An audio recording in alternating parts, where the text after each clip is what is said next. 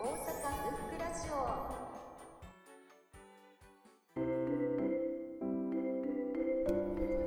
子供劇場とか、はい。実際にその人が演じることとかの魅力とかはい。良さ。はい。どんなところあはい。それはもうまさに大の大人が汗をかいて生の舞台生で生の時間を子どもたちと共有してやっぱり温度が伝わるっていうところだと私は思っています。私は人形劇団狂芸さんのお話がとっても好きであの小さな3人ぐらいでされる舞台なんですけど最近のお話ではないんですが「アメ海幽霊」という京都のお話を題材にした作品があのとっても大好きです。アメ海幽霊っていう、まあ、あのむ昔話を使ったお話なんですけどその中に出てくる京都のあの町の筋の筋を歌ったお話がある。えっと数え歌みたいなのがあるんですね。あーねさん六角タコ錦っていうそのあのフレーズが子供の頃から離れなくてあの京都を探索に行きました。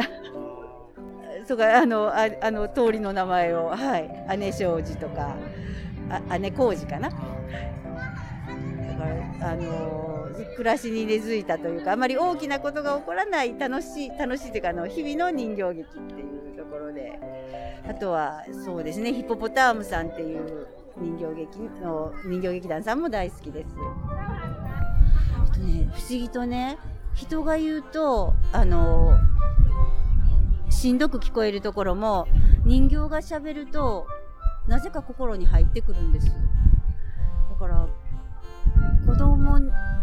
子供もだし大人もだしあの少し素直になれる感じがしますね人形を通すことで。であの人形劇でもあの次何が起こるんだろうっていうセリフをね極力抑えてあの想像力をかき立てられる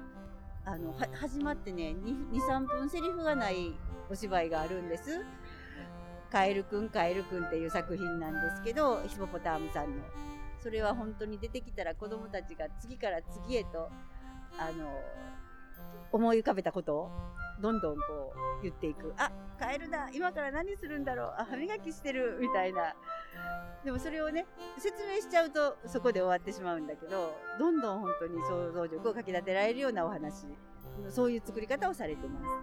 はい。そうなんですよね。だから演じてらっしゃる方が私たちはお客さんの顔が見えないのが一番あの残念なんです自分たちがやっている人形劇を一緒に子供たちと見たい見るのが見たいなっていうことをこの間おっしゃっててはあとでもそう言いながら幕の向こう側の子供たちの声をしっかり汲み取ってらっしゃるからさすがプロだなって思います。はい、えっと、一緒にあの親と子供であの芝居を見る生の舞台を見るっていうことであ普段できない心が柔らかくなってあの親子の会話ができるっていうところが私は一番なんかじ自分が一緒に見ててよかったところだなと思うので、まあ、こういう機会をたくさんこれからの世代の子子どもさんたちにも持ってもらいたいなと思ってあの今は劇場活動を続けています。ありがとうございました。